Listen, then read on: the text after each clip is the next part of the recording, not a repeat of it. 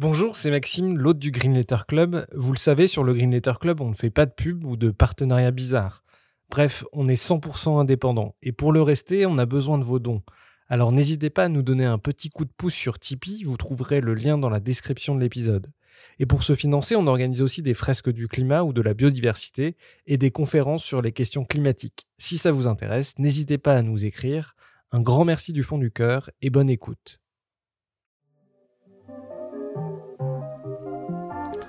Bienvenue dans le Green Letter Club, la chaîne qui décortique les grands sujets écologiques. Aujourd'hui, nous allons parler des petits secrets des géants de l'agro-industrie, aliments trafiqués, fraudes éhontées ou additifs dangereux. Les industriels nous vendent une nourriture de très mauvaise qualité. D'où cette question l'agro-industrie nous empoisonne-t-elle? Pour y répondre, nous discutons à distance avec Christophe Brusset, cadre dans l'agro-industrie, auteur notamment de Vous êtes fou d'avaler ça et Les imposteurs du bio, des livres qui révèlent les pratiques édifiantes des grandes entreprises de l'agro-industrie. Bonjour Christophe Brusset. Bonjour Maxime, merci de m'avoir invité à votre, votre émission. Euh, vous êtes un ancien cadre de l'agroalimentaire, vous avez travaillé comme acheteur euh, dans des groupes agro-industriels et vous avez raconté les dérives du secteur dans des livres édifiants.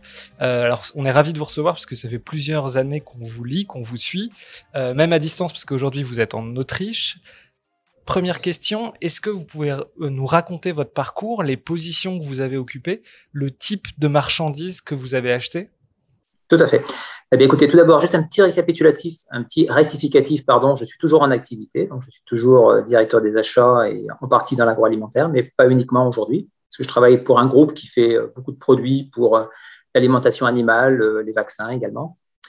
Euh, au niveau de mon parcours, donc j'ai une formation d'ingénieur agroalimentaire, donc une formation en génie biologique, donc je suis un biologiste à la base, euh, avec une spécialisation en agroalimentaire.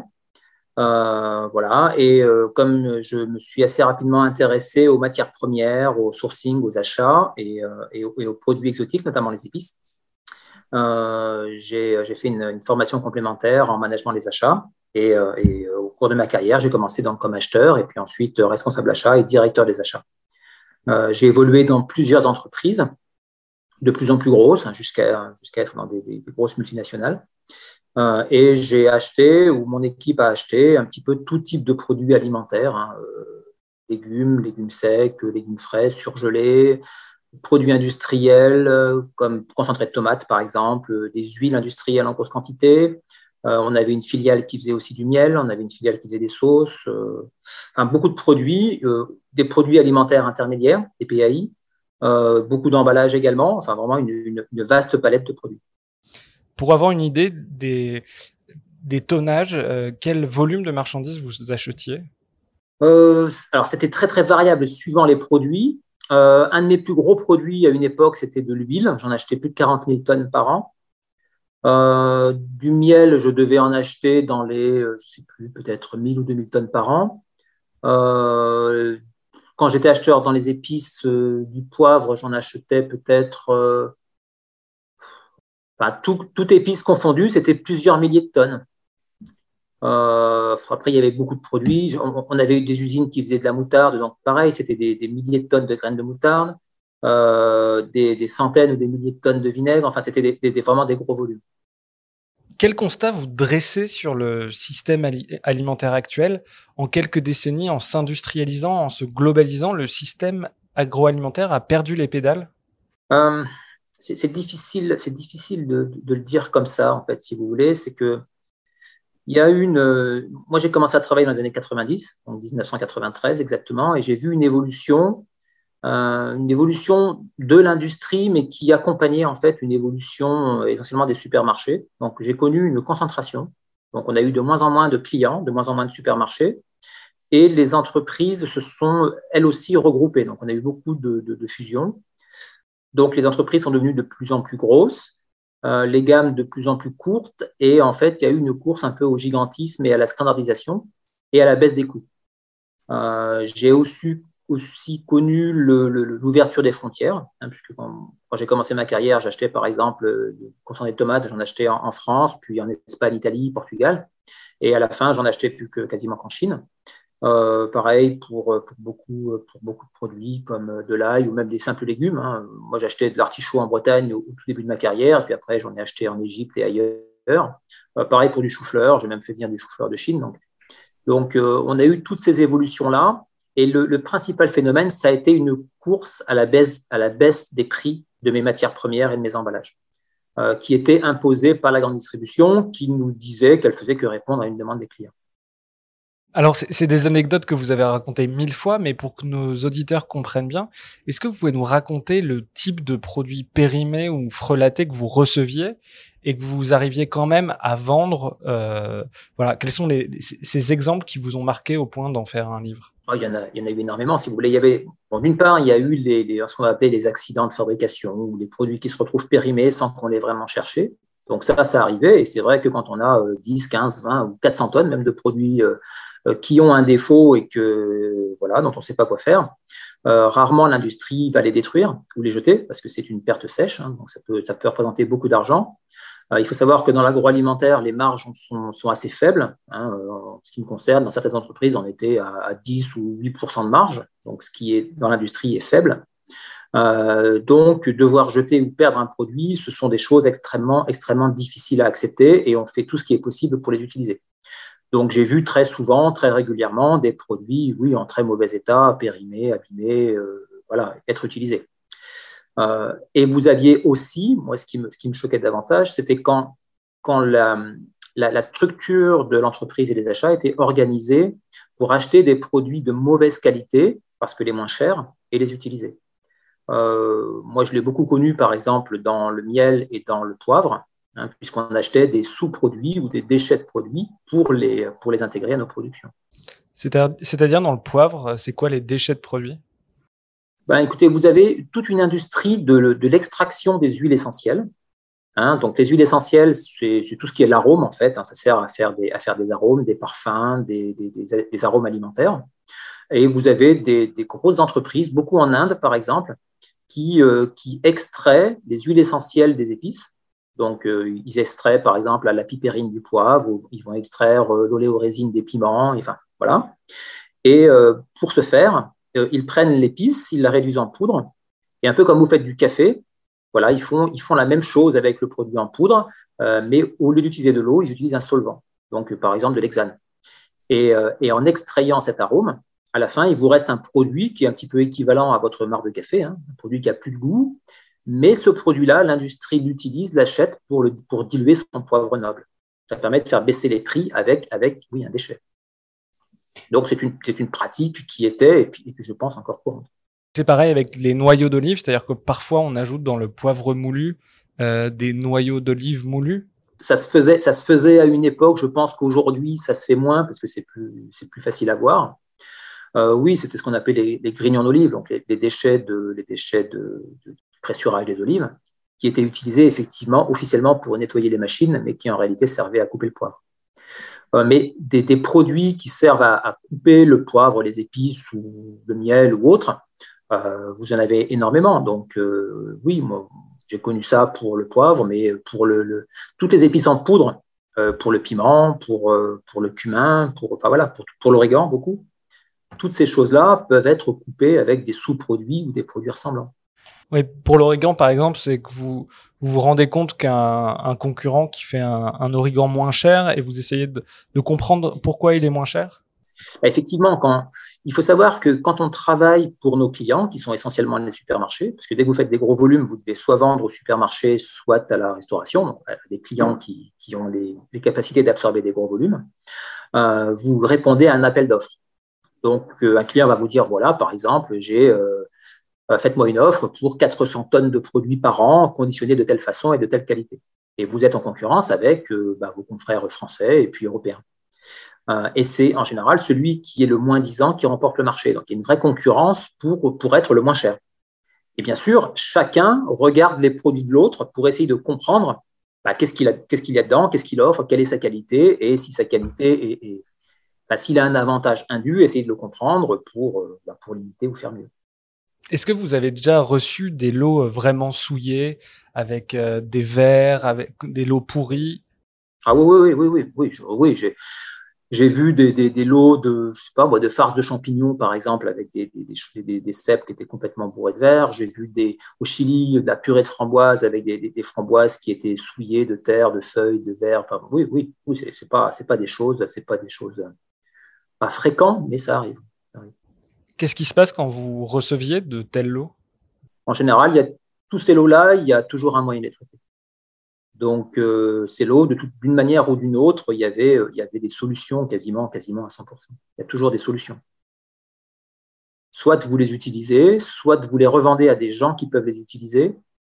Euh, mais oui, il y a toujours une façon d'utiliser quelque chose dans l'agroalimentaire parce que vous pouvez toujours débactériser un produit, le traiter, l'ioniser, le débactériser à la vapeur, le colorer, l'additiver, le diluer. Donc il y a toujours une solution euh, même au pire des produits. Quand on importait de la tomate concentrée de Chine au tout début, on avait des, fûts de tomates qui étaient. Donc, c'est importé en fûts aseptiques. Vous avez des fûts un petit peu comme des, barils de pétrole hein, qui font à peu près dans les 200 kg. Et à l'intérieur, vous avez une poche aseptique. Donc, c'est un peu comme un tétrapac en très gros, en poche souple en aluminium. Et si le produit est mal stérilisé, ça fermente à l'intérieur, ça pourrit, ça gonfle et ça explose. Euh, et, je sais que les premiers contrats qu'on avait fait avec des Chinois, sur, des très gros volumes, sur plusieurs centaines de tonnes, on avait des problèmes de fermentation sur ces produits-là. Avec une, un contrat de tomate qui était marron, mais, même ce genre de produits sont utilisables. Et les, quand vous avez des verres, par exemple, on, se dit euh, naïvement, en tant que consommateur, euh, bah, si vous recevez des, des, pommes ou des framboises avec des verres, vous ne pouvez pas les réutiliser? Euh, si, si, si, c'est pas, c'est pas un souci. Si le, enfin, tout dépend dans quel genre de produit. Mais si vous, par exemple, vous avez, euh, quand on a eu des piments avec des verres ou des framboises avec des verres, si vous en, vous pouvez pas l'utiliser si le produit est conservé entier, visible. Mais si le produit, le produit il est réduit en purée ou en poudre, vous pouvez passer quasiment ce que vous voulez. Et donc les verres vont dans le produit final. Les verres, ils sont atomisés, pulvérisés, écrasés, dilués et disparaissent. Oui, c'est, c'est, alors c'est, peu attrayant. Euh, en revanche, c'est pas forcément dangereux pour la santé. On va, on va, on va pas parler beaucoup de la santé parce qu'on va recevoir des, des médecins sur la nourriture euh, ultra transformée. Mais juste pour comprendre, quand euh, il y a des, ce que vous appelez des corps étrangers, euh, c'est pas dangereux pour la santé parce que c'est des produits qui sont quand même stérilisés ou. Exactement. Mais il faut, il faut, oui, c'est vrai qu'il y a une question de vocabulaire qui est importante. C'est-à-dire que quand on parle de corps étrangers, en général, on parle plutôt de, de, de choses qui n'ont rien du tout à faire dans le produit. Par exemple, une brindille, euh, un caillou, euh, euh, je sais pas moi, un déchet plastique. Vous voyez, par exemple, je sais pas moi, dans certains produits, on a pu trouver des morceaux de bâche plastique, par exemple, ou des, bouteilles plastiques, par exemple, des bouchons. Voyez, ça c'est un corps étranger, c'est-à-dire que c'est quelque chose qui n'a rien à faire dans le produit. des verres ou une feuille à la rigueur ou des choses comme ça, ou un produit de mauvaise qualité, on ne parle pas de corps étranger à ce moment-là. Euh, et effectivement, quand vous avez un produit contaminé par des insectes, par des vers, par des rats aussi, on a eu ça aussi, des, rats, des souris, des, oiseaux, des déjections d'oiseaux, des, des déjections, ça arrive souvent aussi. Euh, ces produits-là sont dangereux s'ils ne sont pas traités. Mais euh, par exemple, des épices, si vous avez des piments avec des souris à l'intérieur, si vous, si vous faites chauffer ça, si vous le stérilisez, à la fin, il n'y a plus de risque sanitaire. Donc il y a effectivement cette notion qui est importante, c'est-à-dire que il y a beaucoup de choses qui se sont faites et qui se font encore d'ailleurs, euh, parce que quelque part, il n'y a pas de risque réellement d'empoisonner ou de rendre malade quelqu'un. Vous pouvez raconter euh, les, rats, comment ça se passe? C'est vous qui découvrez qu'il y a des rats comment, comment vous apprenez ça? Comment vous réagissez? Non, en fait, c'était le directeur de l'usine d'épices qui s'en était, euh, qui s'en était, qui s'en était aperçu. Donc, dans ses stocks, hein, il, voilà, il avait, mais il avait un lot très important de, piments, donc euh, voilà, donc il, nous avait rapporté des rats. Il y avait aussi des parpaings. Il y avait, il y avait un peu de tout dans ce dans ce lot. C'était un, lot indien. Euh, enfin, le lot dont je me rappelle, mais bon, c'est arrivé, arrivé deux trois fois. Euh, donc non, c'est en général moi l'acheteur. Donc si vous voulez, mon, travail, c'est de me rendre sur place, de discuter les contrats, de discuter les produits.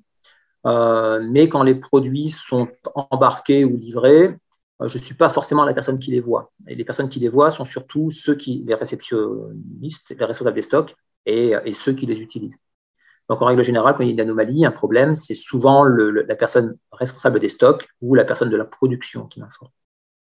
Donc là, en l'occurrence, c'était le directeur de l'usine de production d'épices. Donc lui, il a ouvert le conteneur et il s'est rendu compte qu'il y avait plein de rats dans le lot de piment. Il les a vus. En fait, quand il a ouvert le conteneur, c'était des, piments qui étaient dans les sacs et c'était les sacs. Quand il a ouvert les sacs, quand il a regardé dans les sacs, oui, il a, il a vu que c'était la catastrophe. Et donc tout ça est broyé, désinfecté et part après dans. Dans ce cas-là, oui. En fait, euh, le produit, ce produit-là avait été. Euh, quand vous embarquez les containers d'épices euh, dans les ports, souvent vous avez ce qu'on appelle une fumigation, c'est-à-dire que le produit il est traité à un gaz, soit au phosphore, soit au brome, pour tuer tout ce qui est vivant à l'intérieur. Donc les aérations du conteneur sont bouchées et à l'intérieur il, balance des, pastilles des pastilles fumigènes. Donc voilà, et ça vous traite le conteneur. Donc quand le conteneur arrive, vous ouvrez, vous aérez, et tout ce qui est dedans est mort. Et là, et là, oui, on a souvent des insectes, des rats, des souris, etc. Enfin, souvent. Pour les piments qui venaient d'Inde, oui, on avait souvent, et pour certains lots, on en a eu beaucoup. Et, euh, pour le lot en question, oui, euh, quand vous avez euh, des, cadavres de souris, etc., ce qu'on a fait à l'époque, c'est qu'on les a passés on les a nettoyés, Hein, donc, on a des appareils pour les, nettoyer, mais la difficulté, c'est que certains produits, là, c'était ce qu'on appelle du piment flex, c'est-à-dire des, granules de piment qui étaient destinés à faire euh, des, flocons de piment ou alors du piment poudre après. On n'arrivait pas à nettoyer, à séparer les poils de souris, les parties de rongeurs des, piments. Donc, euh, un maximum a été enlevé, les grosses souris, les gros cadavres ont été enlevés, mais le reste a été brûlé. Les crottes de souris, par exemple. Une crotte de souris ou une crotte de rat, ça a à peu près la taille d'un flex de piment. Et là, c'est impossible à séparer. Alors, vous avez énormément voyagé. Vous êtes allé en, Chine, en Égypte, en Turquie, en Inde, en Afrique du Sud, euh, dans toute l'Europe, évidemment. Oui, Amérique du Sud, Amérique du Nord. Qu'est-ce qui vous a le plus frappé? Quelles sont les, usines, les conditions sanitaires qui vous ont le plus euh, interpellé? Ah, je garde quelques souvenirs particuliers de certaines usines en Turquie, par exemple, où on faisait des escargots, c'était assez, assez impressionnant. Euh, des usines en Chine aussi, ou avec, avec oui, ou de surgelés. Ah, j'en ai vu tellement. oui, on parlait du Chili avec la, fabrication de la purée de framboise. Ah, difficile à dire. Certaines sont plus marquantes que d'autres. Hein, oui. Par exemple, les, escargots, c'est quelque chose qu'on n'imagine pas euh, de manière industrielle en tant que consommateur. Ça ressemblait à quoi les... bah, Écoutez, euh, l'usine d'escargots, elle faisait aussi des, cuisses de grenouilles, donc c'était assez, assez impressionnant de voir, euh, oui, de voir des millions d'escargots en tas, et puis de voir des coquilles, de voir, de voir le traitement qui est fait. Donc, c'est-à-dire que vous avez les escargots qui sont qui sont, qui sont vidés, puis vous avez les, coquilles qui sont mis en tas au soleil pour que, ben, en fait, les, soit le soleil et les insectes qui nettoient les, coquilles. Donc, c'est euh, c'est pas du tout ragoûtant, effectivement. C'est assez horrible, quoi, comme euh, l'odeur, les mouches, les voilà. Donc, c'était c'était vraiment, c'était vraiment. moi, depuis, je mange plus d'escargots à, la suite de cette visite-là. Je suis, euh, voilà, les escargots me, me, répugnent, alors que j'étais plutôt amateur avant. Euh, ça, ça, pour qu'on comprenne bien, c'est des produits qui sont vendus tous les jours en France comme produits venant de France euh, ou euh, traités en France Oui, parce que quand on, quand on fait par exemple de l'escargot de Bourgogne, c'est le nom d'une espèce, c'est pas du tout une appellation d'origine.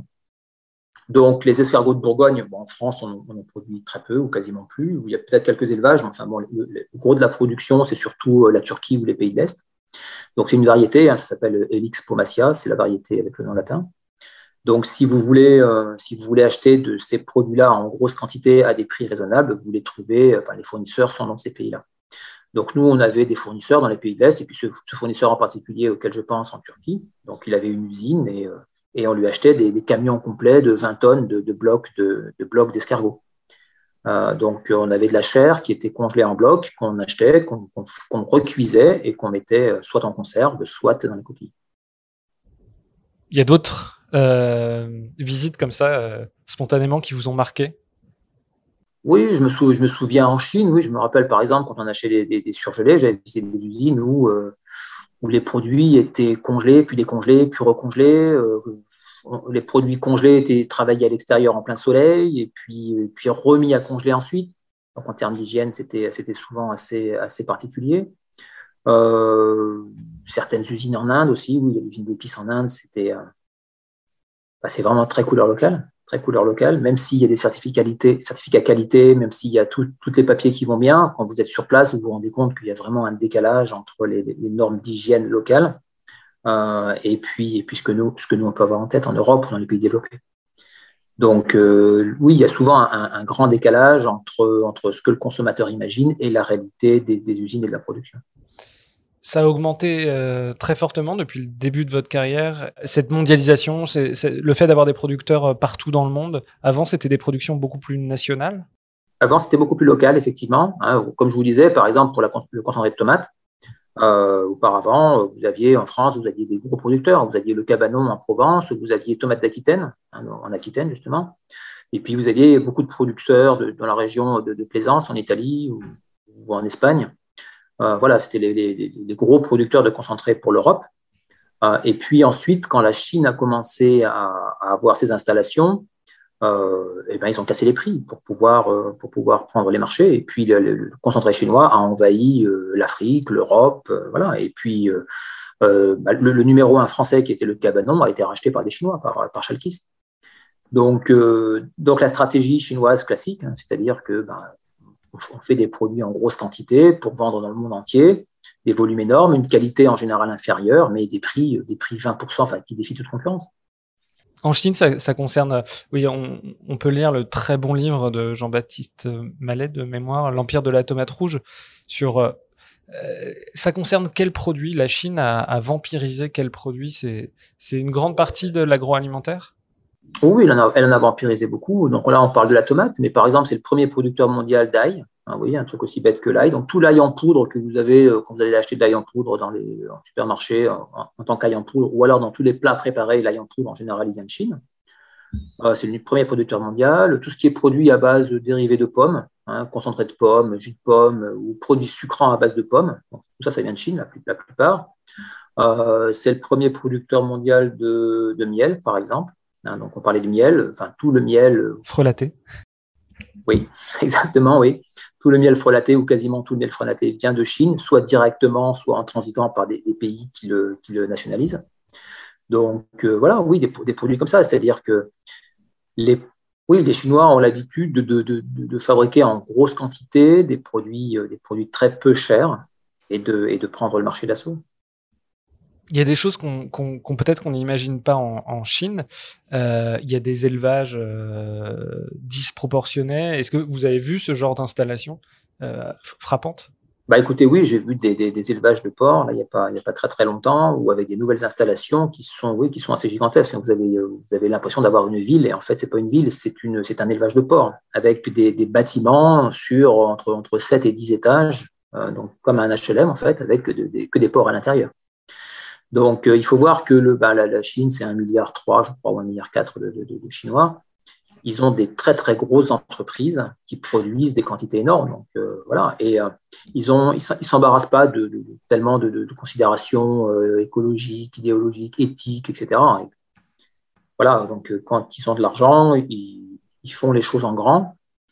et quand il faut faire une usine à viande, puisque c'est ça, ils, ben, font une, usine à viande de grande taille avec les circuits d'approvisionnement qui vont avec. Et puis, euh, voilà, vous avez une usine qui va vous produire euh, ce qui va vous produire ce que, produit un pays comme le Danemark euh, sur, sur une seule usine. Donc oui, c'est des, des, installations absolument, absolument gigantesques.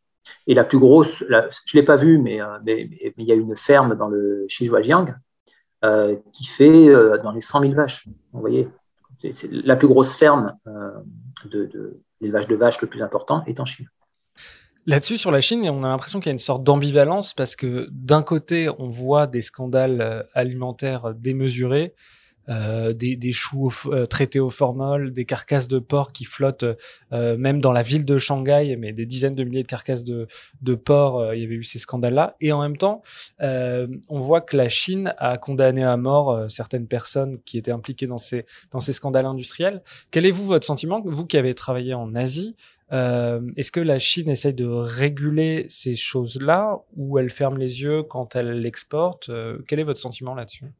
Ben, la, Chine est un, a vraiment l'ambition de, défendre ses entreprises. Donc tout est fait en Chine pour défendre son industrie, euh, c'est-à-dire promouvoir l'export et puis, euh, par exemple, sur, euh, les exports de, thé ou les exports de, thé vert, pareil, le thé vert, la Chine, c'est le premier producteur mondial, ou, le, ou, le, miel ou autre. Si, vous, si un pays ou un autre commence à critiquer un quelconque produit chinois, vous avez une rétorsion automatique. Donc la Chine défend becs et ongles ses intérêts, hein, que ce soit son miel, que ce soit son, n'importe quel produit, hein, le, le de tomate ou autre. Euh, et également à l'import, puisque bon, les entreprises pour lesquelles j'ai travaillé, on avait aussi des filiales en Chine, euh, il est quasi impossible d'exporter ces produits en Chine. Euh, on va vous mettre des bâtons dans les roues, on va vous mettre des contrôles douaniers, on va vous mettre des contrôles sanitaires, vous aurez même les pompiers qui viendront dans votre usine pour vous bloquer l'usine. Enfin bref, tout est fait pour empêcher l'importation en Chine de produits manufacturés euh, et tout est fait pour favoriser l'exportation. Donc je vous dis, nous, on avait des usines en Chine. Euh, quand on exportait, on recevait du gouvernement une subvention proportionnelle à nos exports. Donc, si on exportait, je ne sais plus, moi, un million, on se recevait peut-être l'équivalent de 80 000 euros en cash. Donc, la, la, mentalité des autorités chinoises, c'est vraiment de tout faire pour favoriser le commerce intuitivement, on se dit que des produits qui viennent de Chine ou d'Inde, qui n'ont pas du tout les mêmes normes sanitaires, euh, peuvent être frelatés ou euh, il peut y avoir des problèmes de qualité dessus. Euh, en revanche, on a plutôt confiance dans les pays européens.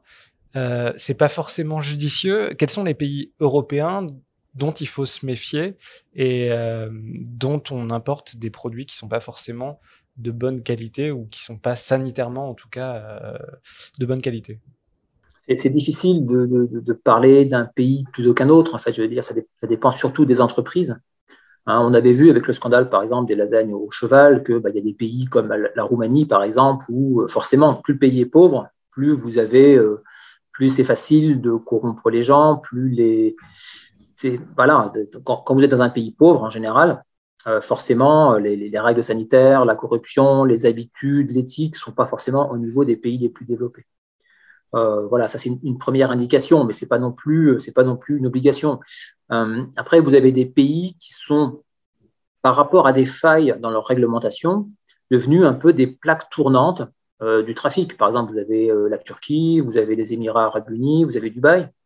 Euh, qui, sont, qui sont des endroits où, euh, où, il y a beaucoup, beaucoup de trafic, beaucoup de changements d'origine, par exemple. Euh, dans, une entreprise où j'ai travaillé, on exportait des, noisettes, des noisettes turques à Dubaï, et à Dubaï, elles, devenaient comme par magie des noisettes grecques. Parce que la Grèce est un pays européen, et si vous réexportez un produit européen en Europe, vous ne payez pas de droit de douane, alors que les noisettes turques étaient taxées à l'époque. Donc, donc, vous voyez, il y, a certains pays par exemple, oui, les Émirats aussi ou la Turquie sont aussi des plaques tournantes pour le trafic du faux bio. Euh, et vous avez des pays aussi, comme tout ce qui est pays de l'Est, vous avez des pays comme l'Ukraine, la Moldavie, enfin tous ces pays-là. Donc oui, de ces origines-là, il faut se méfier. Euh, mais vous avez aussi eu beaucoup de scandales avec des pays comme l'Italie, par exemple, avec, euh, dans une moindre mesure, l'Espagne. mais vous avez eu en Italie, oui, des, systèmes de, mafia et de, de, banditisme organisé qui, euh, qui s'était mis sur le bio, par exemple. Sur le bio, il y a beaucoup d'argent à faire. Euh, ouais, on sait que les mafias sont euh, bien installées sur l'agroalimentaire parce que justement il y a beaucoup d'argent, il y a des volumes qui sont importants. Et, peu de risques. C'est-à-dire que si, si aujourd'hui vous faites du trafic de drogue, vous risquez, vous risquez oui, c'est extrêmement, extrêmement dangereux et extrêmement pénalisé. Mais si demain vous faites du trafic de faux aliments bio pour le bétail, par exemple, ça va pas forcément intéresser beaucoup Interpol. Quoi. Donc, euh, et quand vous voyez les, milliers de tonnes, les dizaines de milliers de tonnes de faux bio qui ont été, euh, qui sont passés par l'Italie, par la Moldavie, par l'Ukraine, etc. Euh, et que quand vous voyez qu'un produit bio, il vaut 30 à 40% plus cher qu'un produit non bio, vous pouvez faire, oui, des, des, marges extrêmement importantes et beaucoup d'argent avec très peu de risques. Il euh, y a un pays qui a une place euh, particulière euh, à ce niveau-là, c'est les Pays-Bas. Les Pays-Bas, c'est aussi, on importe énormément de, produits, de denrées aux Pays-Bas.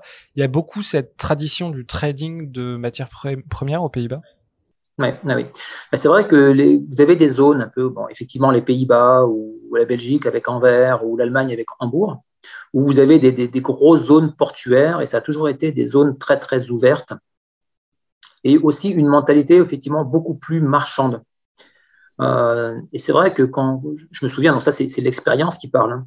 c'est-à-dire que quand on importait des produits euh, de n'importe quel, endroit, on savait très bien que les contrôles étaient beaucoup plus soit laxistes, soit inexistants. Par exemple, si on les faisait passer soit à Anvers, soit à Rotterdam.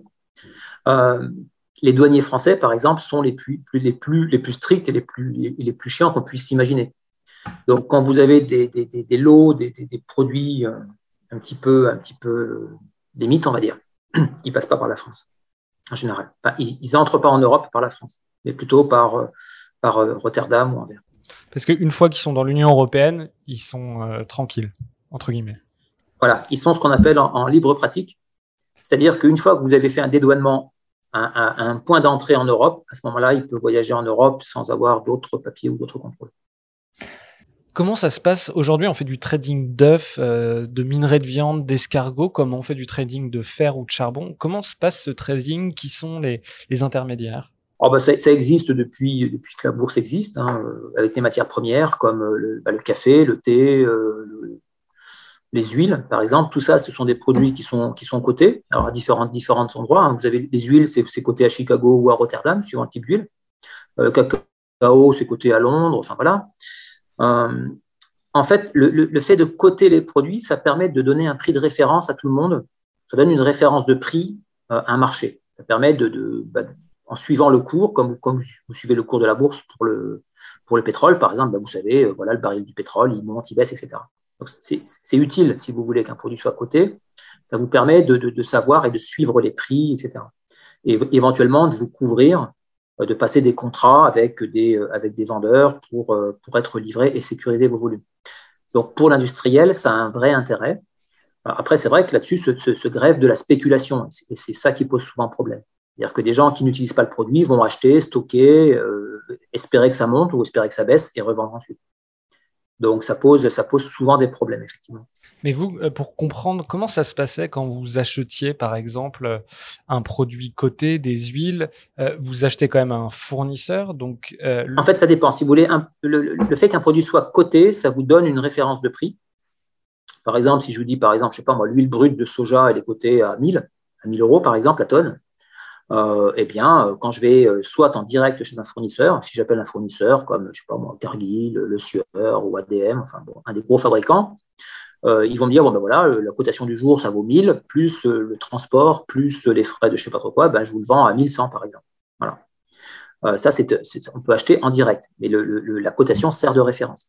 Et en plus de ça, vous avez aussi beaucoup de, de traders, d'intermédiaires, qui vont dire bah voilà, moi je représente différents vendeurs et puis, euh, et puis si tu veux de l'huile, je peux t'en vendre.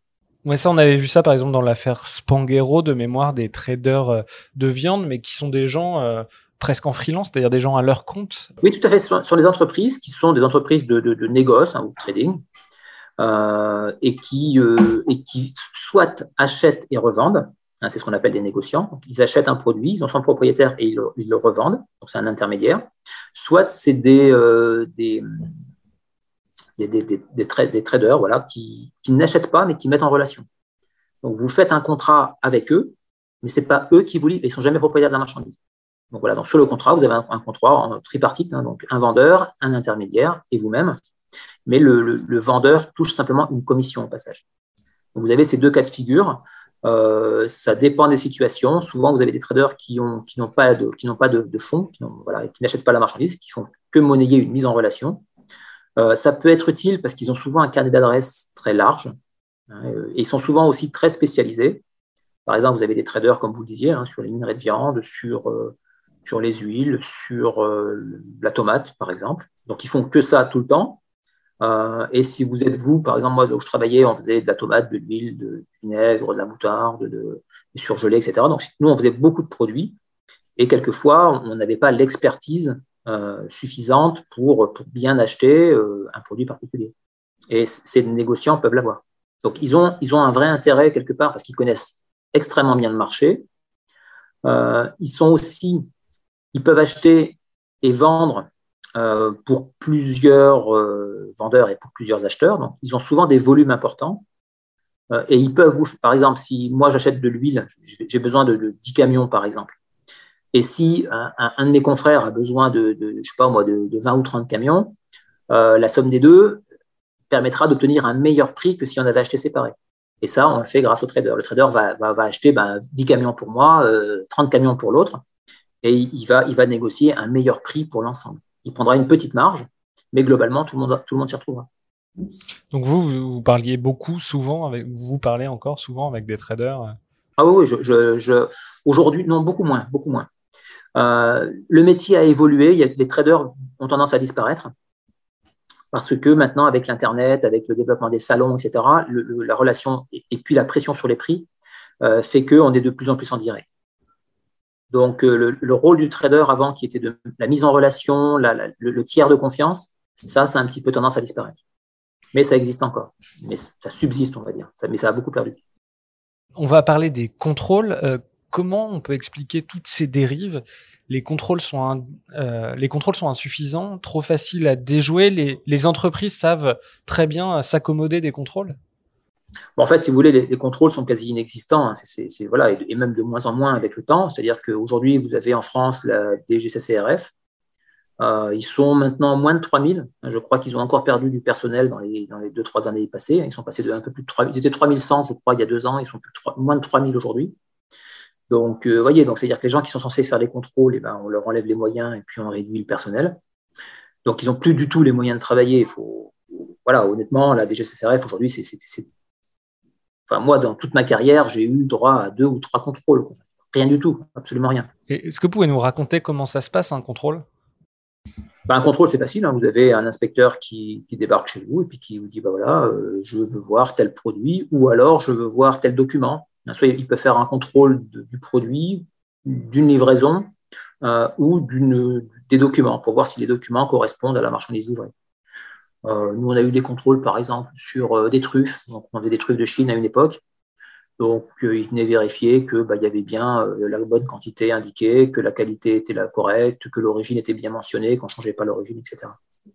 Donc voilà, c'est un contrôle. Ah, ça, dépend. On a eu un gros contrôle sur le thé vert de Chine. Là, par contre, ils sont, ils venus à une équipe complète, ils sont allés dans les stocks, ils ont fait des prélèvements, euh, ils ont mis des scellés. Donc ça, voilà, ça, dépend de, de ce qu'ils. En général, quand ils viennent, ils ont une idée en tête ils viennent pour un produit particulier, pour un conteneur particulier ou pour une opération particulière. Le sentiment qu'on a en vous lisant, c'est que les entreprises arrivent euh, très bien à déjouer les normes. Comment elles le font? Ah, Parce que déjà, quand vous n'avez pas de contrôle, hein, vous savez, quand, vous allez sur autoroute, que c'est limité à 130, et puis s'il n'y a pas de contrôle et vous savez qu'il n'y a pas de contrôle, voilà, c'est.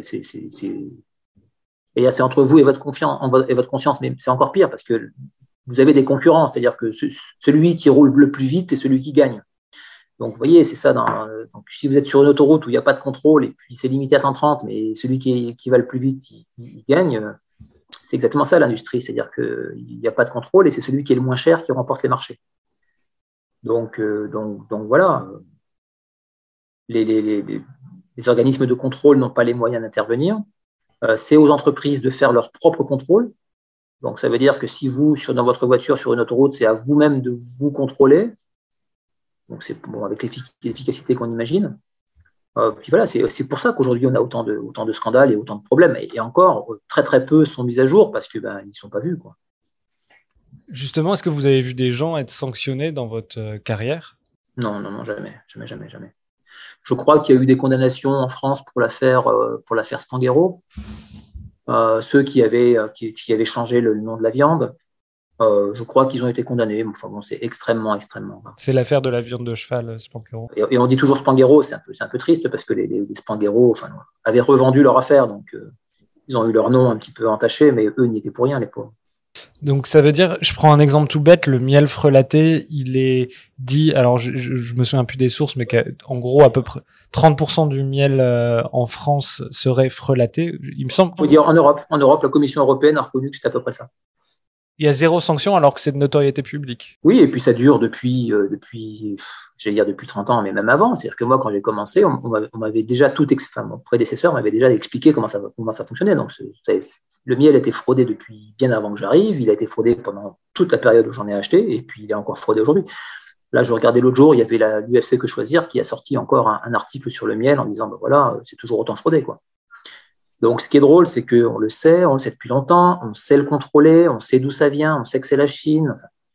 mais voilà, on ne veut pas agir. La Commission européenne l'a reconnu, mais on ne veut pas agir. Là-dessus, sur les normes, alors il y a ce qu'on appelle les limites maximales de résidus, résidus de pesticides, c'est-à-dire la quantité de pesticides qu'on trouve sur les produits. Et d'additifs aussi.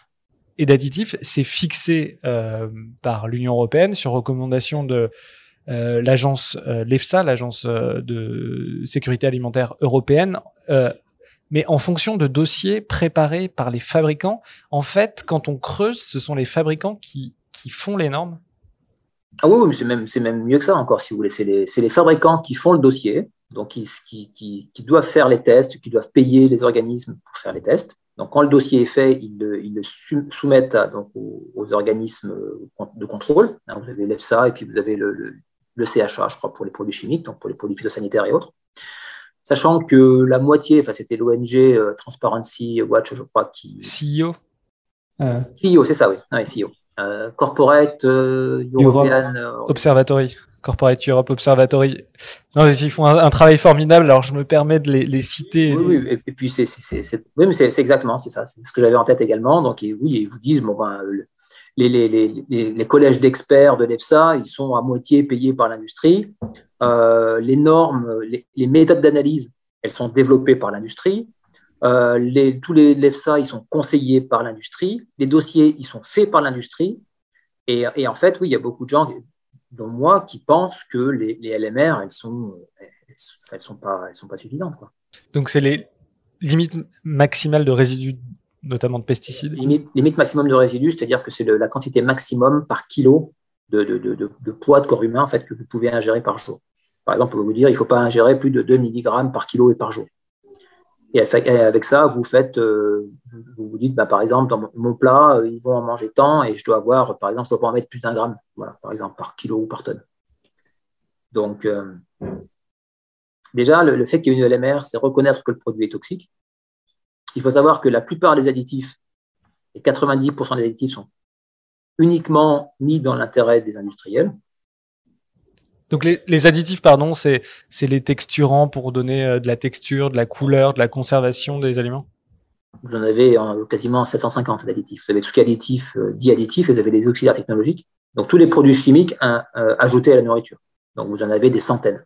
texturants, édulcorants, stabilisants, les conservateurs, les fameux conservateurs, mais aussi les colorants, euh, exhausteurs de goût, les glutamates, enfin bon, vous en avez, ça, n'en finit pas quoi.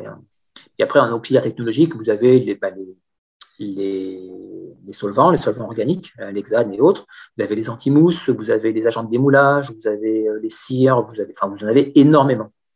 Et tous ces produits-là ne servent, ne, sont utilisés que dans l'intérêt de l'industriel. Le consommateur, lui, n'a pas du tout intérêt à consommer ces, produits-là. Et, surtout, une chose intéressante, c'est que tous les produits chimiques sont évalués individuellement par l'industriel, mais il n'y a jamais d'évaluation de, des cocktails. C'est-à-dire que on sait très bien qu'il y avait une étude, je crois, de l'UFC qui avait, qui avait euh, non, de, l'INSERM, je crois, qui avait évalué que chaque Français mangeait à peu près dans les 11 kilos d'additifs par an. Si on cumulait tout ce qu'on mangeait en moyenne comme additifs. Donc, à l'année, ça fait à peu près dans les 11 kilos. Et vous consommez des, des centaines d'additifs. Donc, personne ne sait quel est l'effet de toutes ces doses cumulées, mélangées sur d'aussi longues périodes. Donc, c'est pour ça qu'aujourd'hui, le danger des additifs, il est, il est complètement minoré. Oui, il y, a une étude de l'INSERM qui date de 2018 qui a suivi plus de 100 000 personnes pendant 8 ans. Et, la conclusion, c'était que l'augmentation de 10% euh, des produits ultra transformés euh, générait 10% supplémentaires de cancer, je crois à tous les coups, on gagne avec les additifs. Euh, pour revenir sur les. C'est d'actualité, puisque vous avez vu aujourd'hui avec les problèmes de, Yucca et de, l'interdiction des nitrites aussi, on en parle beaucoup. Hein. Nitrites cancérigènes et, et, les, procès intentés à par, les, par certains charcutiers. Juste pour une petite remarque par rapport à la LMR, c'est toujours pareil, c'est on part d'un principe qui aujourd'hui, on, sait que ce principe est faux. C'est-à-dire qu'à une époque, on se disait, vous savez, la fameuse phrase Paracels, c'est la dose qui fait le poison. Et on s'est rendu compte avec deux, choses, en fait, avec euh, les perturbateurs endocriniens et avec les molécules cancérigènes, qu'en fait, ça ne marchait pas. C'est-à-dire que les perturbateurs endocriniens sont beaucoup plus toxiques à très, très faible dose. C'est-à-dire que vous avez ce qu'on appelle les courbes en U, c'est-à-dire qu'à un moment donné, c'est toxique, la toxicité baisse, et puis pour des, doses extrêmement faibles, la toxicité remonte en flèche. Parce que c'est une réponse biologique qui fait qu'on est, programmé pour euh, réagir à ces, à ces molécules-là avec des doses extrêmement faibles. Donc, le seuil ne marche pas du tout avec les perturbateurs endocriniens, type bisphénol. Et le seuil ne marche pas non plus avec les, molécules cancérigènes. Parce que les molécules cancérigènes, la première molécule cancérigène, elle est cancérigène. Donc il n'y a pas d'effet de seuil avec les produits cancérigènes. Alors vous, vous avez travaillé dans plusieurs entreprises différentes, de tailles différentes. Euh, vous avez vu des irrégularités, des fraudes euh, partout. Ce que je veux dire, c'est que c'est pas des dysfonctionnements isolés, c'est un système qui fonctionne comme ça? on va dire que soit j'ai eu très très peu de chance, j'ai vraiment beaucoup de malchance, soit effectivement il y a quand même un problème de, mentalité. Et j'ai tendance à croire qu'il y a un problème de mentalité parce que euh, j'ai beaucoup d'amis journalistes, enfin j'en ai depuis la, sortie de mon premier livre, j'ai eu beaucoup de contacts et puis quelques-uns, on est devenus assez, assez, assez proches. Et, euh, je parlais là tout dernièrement des, problèmes en Bretagne. Vous savez, les journalistes qui se plaignent de, de, de, l'omerta, des menaces, de, voilà, de tout ce qui se passe en Bretagne. Et, euh, voilà, ils me disent effectivement, il y a, un problème avec l'industrie euh, agroalimentaire en Bretagne, mais plus globalement en France. C'est-à-dire que aujourd'hui, il y a une vraie une vraie inquiétude, un vrai, un vrai, une panique un peu dans tout ce qui est ce système euh, productiviste, agricole et industriel. C'est-à-dire qu'aujourd'hui, il y a une remise en cause. Hein, les, gens se disent on ne veut plus polluer, on veut plus que. Et en, plus, même les producteurs qui font du, de, l'intensif, aujourd'hui, sont victimes eux-mêmes des cancers, des produits phytosanitaires et autres. Donc, c'est un problème extrêmement compliqué et, c'est, vraiment l'industrie et certains, et certains, euh, et certains gros producteurs agricoles sont à fleur de peau sujets comme ça.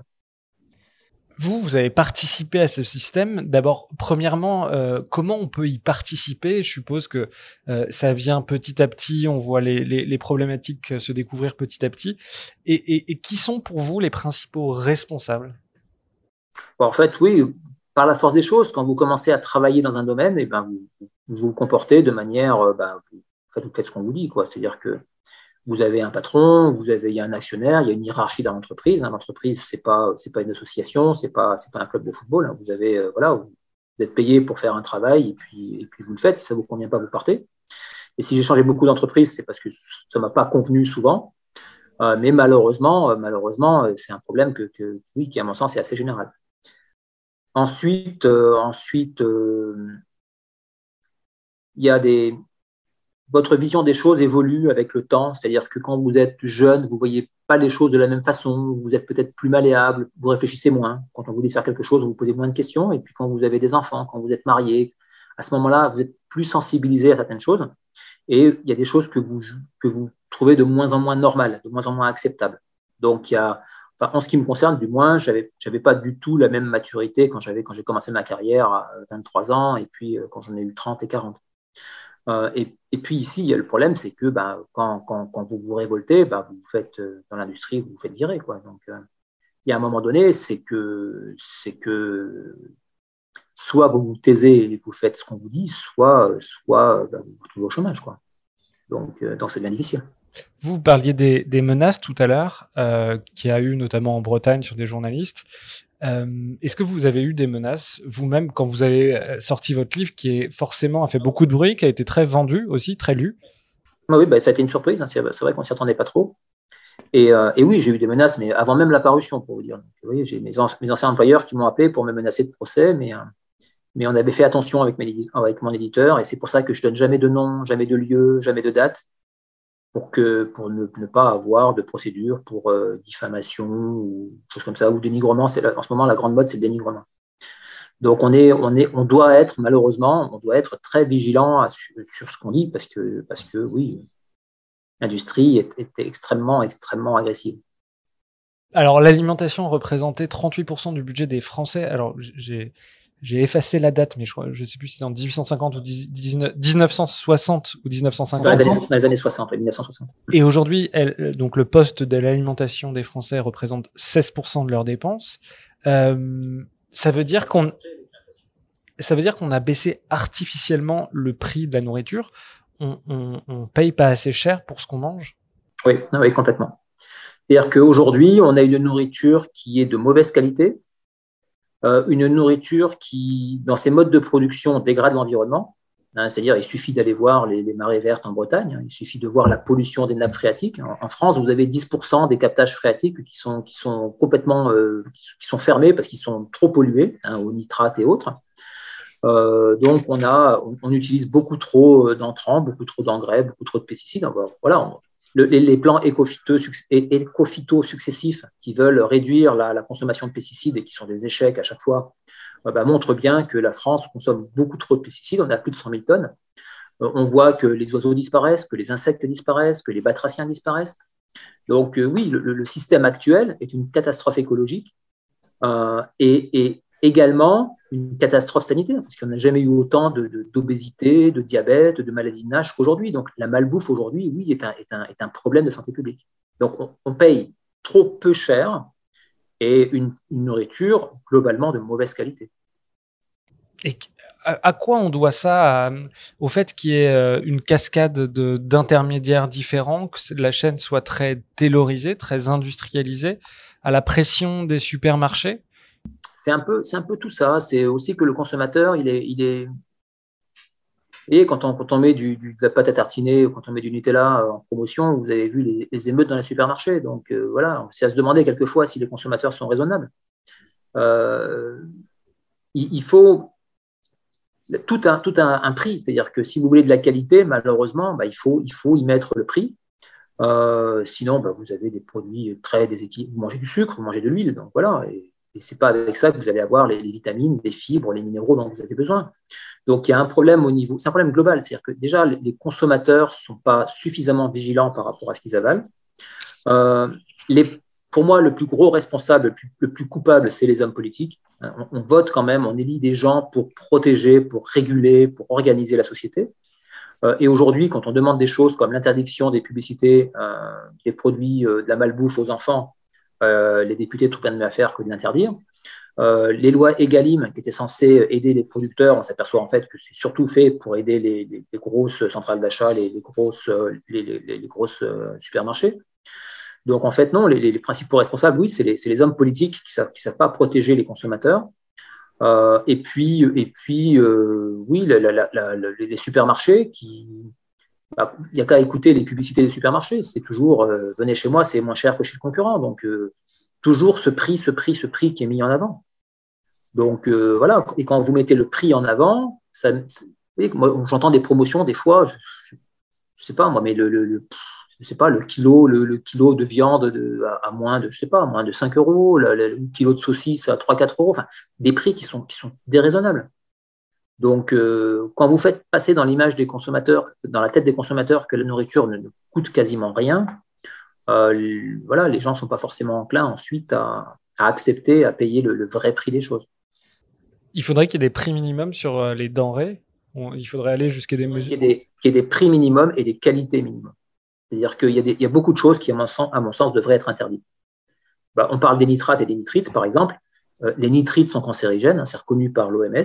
Donc euh, voilà, l'OMS nous dit les nitrites, c'est cancérigène, ça tue entre 4 et 5 000 personnes par an en France. Euh, Yuka demande à l'interdiction des nitrites. Les charcutiers portent plainte contre Yuka et Yuka est condamné. Donc vous voyez qu'il y, a un problème de, il y a un problème de cohérence quelque part. Donc, il, il faudrait que les politiques prennent vraiment leurs responsabilités euh, et, qu'ils interdisent beaucoup de beaucoup d'additifs, beaucoup de pratiques, de mauvaises pratiques. Euh, il y aurait aussi beaucoup à faire. Il y aurait à améliorer la réglementation du bio, il y aurait à améliorer les contrôles, il y aurait à améliorer les sanctions. Il y, aurait, il y a beaucoup de choses à faire. Et tout ça, c'est entre les mains des politiques. Euh, pour qu'on se rende compte, parce que c'est vrai que c'est difficile quand on n'est pas confronté directement à ces entreprises, c'est des lobbies qui sont puissants, l'agroalimentaire, c'est des entreprises qui sont euh, importantes numériquement, qui ont beaucoup d'argent ah Oui, vous avez le, je crois que le budget communication, rien que communication d'une grosse multinationale comme je ne sais plus Coca-Cola, c'est le, le, budget d'un pays africain. Donc oui, elles ont, elles ont énormément d'argent. C'est des, milliards, des centaines de milliards. Oui, c'est des, des, quantités énormes. Et c'est vrai parce que là, Coca-Cola, bon, on a l'impression que c'est une marque globalisée un peu particulière, mais c'est vrai pour tout le reste de l'agro-industrie. Ah, mais là, on parle de Coca-Cola, mais vous avez, euh, vous avez une dizaine de très grosses entreprises. Hein. Coca-Cola, bah, le numéro un, c'est Nestlé, 80, hein, 95 milliards d'euros, je crois, de chiffre d'affaires. Donc, Nestlé, Coca-Cola, General Mills, euh, des Danone, des, gros groupes, des multinationales de l'agroalimentaire, vous en avez quand même pas mal. Euh, elles ont des budgets énormes. Et il faut savoir que c'est par définition, les multinationales de l'agroalimentaire sont quasiment obligées de faire de la nourriture. C'est de, la nourriture de masse et, ça, et ça peut difficilement être ce que j'appellerais de la nourriture saine. C'est difficile de faire des, la, nourriture saine. Alors, je ne parle pas sur une saine, c'est-à-dire qu'il soit équilibré, qu'il soit, voilà, qui, soit vraiment équilibré, qui ne vous, qui ne vous rende pas malade. Euh, c'est extrêmement difficile on, a l'impression à vous entendre, à lire et puis aussi à, quand on réfléchit sur ces sujets-là, que la seule manière d'avoir une nourriture saine, c'est de désintermédier, c'est d'avoir euh, des circuits courts. En tout cas, c'est de délibéraliser le secteur de l'agro-industrie. C'est d'avoir euh, de la nourriture qui vient d'à côté de chez nous. Est-ce que est-ce c'est un sentiment que vous partagez? Oui, je pense. Oui, effectivement, je pense que il faut il faut avoir des produits plus locaux, des produits moins standardisés, c'est-à-dire des, quand, l'industrie fait des, productions en gros volume, euh, qu'on ne fait plus de la, recette, mais de l'assemblage d'ingrédients simples, on fait du cracking alimentaire, etc., pour, réellement faire de l'assemblage euh, de, produits craqués, où on arrive. À des pour moi, c'est quasiment plus de la nourriture. C'est quoi le cracking, par exemple?